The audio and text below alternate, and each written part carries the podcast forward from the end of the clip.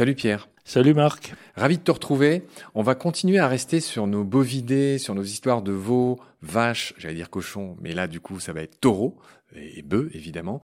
Et donc aujourd'hui on va parler du taureau, qui est ce symbole de force et de virilité. Il y a une énorme culture autour du taureau et on va reprendre nos bonnes habitudes, on va dire son nom dans les différentes langues. Alors attention, c'est pas le même dans toutes les langues. En italien c'est taureau, en espagnol c'est taureau, en français c'est taureau, donc pour l'instant dans les langues romanes on est sur, un, sur du similaire, mais en anglais c'est boule et en allemand c'est Stier, der Stier. Mais toi, je sais que tu as envie de commencer par l'anglais boule, B-U-2-L. Oui. Pourquoi?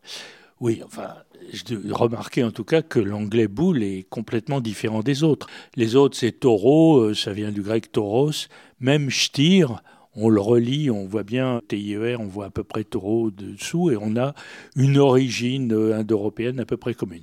Alors boule, en effet, est complètement différent. Eh bien, boule, on l'associe à une racine indo-européenne qui est belle, qui c'est quelque chose comme belle ou blue, qui marque le gonflement, qui se retrouve dans une boule, dans une balle. Eh bien, ce qu'on pense, c'est que ce boule, c'est les testicules du taureau qui sont très visibles, qui le distinguent bien clairement du taureau châtré qui est le bœuf. Voilà, c'est les boules du taureau qu'on trouve dans boule. Alors je disais que le taureau c'était un symbole de virilité. Tu, nous apprends que l'animal, que cette virilité vient de ces énormes testicules qui se mangent dans certains pays, c'est horrible. Concernant bah, les testicules du taureau, d'accord, on a compris cette, ce symbole même de virilité, hein, taureau. Oui, on peut pas faire mieux là. Moi, ce qui m'intrigue, Pierre, c'est qu'en anglais, les mâles de très nombreux animaux s'appellent le bull. Oui. Et pas forcément des bovidés. Hein. Par exemple, chez les pinnipèdes, les mâles euh, s'appellent les boules. Après, c'est une métaphore, oui, euh, c'est ce que tu dis, c'est-à-dire que le mot boule euh, contient une certaine virilité presque étymologique, et bon, s'applique à d'autres espèces. Et alors, bon, on peut peut-être parler de la lettre A justement à ce moment-là. Pierre, si tu me parles de boules, il est important qu'on parle de toutes ces races de chiens. Je pense aux boules terriers, je pense aux pitbull, je pense aux bulldog. Pourquoi on retrouve le taureau dans le nom de ces animaux, Pierre? Oui, non, mais là, c'est une présentation euh, qui va un peu de soi. C'est le boule, on a aussi le bulldozer. Hein, euh, le taureau, euh, il est non seulement euh, viril, mais il est massif et éventuellement agressif. Il est capable de donner une force, une quantité de mouvement importante. Donc voilà, on trouve des chiens agressifs qui s'appellent boules. C'est, ça se comprend. Bulldog s'applique aussi à un requin d'ailleurs, le requin bulldog. J'ai un peu envie de m'attarder là-dessus. Dans le cas du pitbull, qui est un nom de race très connu, pit, ça désigne l'arène de combat.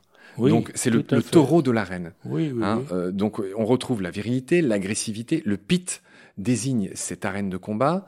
Bull terrier. Donc là, le bull terrier, c'est encore quelque chose qui est lié à la chasse, puisque ces chiens étaient typiquement envoyés dans les terriers de certains animaux pour les débusquer. C'est pour ça que le boule terrier s'appelle comme ça. Et le bulldog, c'est encore plus simple. C'est le chien taureau. On imagine aussi une certaine agressivité, une certaine virilité qui font que ces chiens sont appelés comme ça. Les, tous les bulldogs, les boules terriers, les pitbulls. Euh, effectivement, ça, ça, ça a donné ça. Oui, oui. Pierre, il y a un autre mot célèbre qui vient, nous vient de boule, c'est le bulldozer.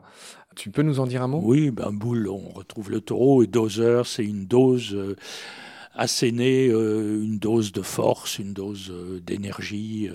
c'est ce que fait le bulldozer. L'Académie française préférerait qu'on dise un booter, mais apparemment ce mot booter n'a pas encore rencontré un grand succès. Donc bulldoze, clairement il y a une idée de dose. À l'origine c'était une dose de médicament, j'ai envie de dire un remède de cheval, sans doute destiné au taureau à l'origine, mais ça a vite voulu dire des mesures punitives, des punitions. Et donc je vois que euh, en gros euh, à la fin du 19e, bulldozer désignait tout ce qui était euh, le fait d'utiliser de la force pour repousser un problème ou, un obstacle. Voilà d'où vient le nom bulldozer. Et tu nous viens de nous révéler qu'en français, on, l'Académie préférait qu'on dise un booter, sauf que tout le monde continue à dire bulldozer. J'ai envie de parler un peu de finance, Pierre. Tu parles dans ton livre du fait que, en anglais toujours, un marché financier à la hausse est décrit comme un bullish, c'est-à-dire comme bull market, et un marché financier à la baisse est décrit comme bear, c'est-à-dire l'ours. Bearish, oui. Voilà. Et donc d'où vient ce choix? ah bah, C'est l'énergie du taureau qui fait monter les cours, alors que l'ours est considéré un peu comme lymphatique. Hein. Quand on est allé à New York, on, tout près de Wall Street, tout près de la rue Wall Street, on voit ce taureau euh, tout à fait euh, représentatif et d'ailleurs qui a des testicules très apparents. Ce taureau ben, symbolise euh, le côté bullish souhaité pour la bourse. Il y a aussi la société Merrill Lynch qui est bien connue, dont le logo est un taureau. Pierre, voilà ce qu'on pouvait dire dans ce premier épisode consacré au taureau. On en aura besoin d'un deuxième. On a encore deux, trois choses à dire qui sont éminemment intéressantes. On va parler de la ville de Turin et on va parler aussi de l'alphabet. C'est incroyable, mais, on va voir que le taureau est à l'origine de la première lettre de l'alphabet. J'en dis pas plus pour l'instant. Pierre, merci pour toutes tes lumières. Je te retrouve très vite pour la suite. Prends soin de toi. Salut. Salut Marc.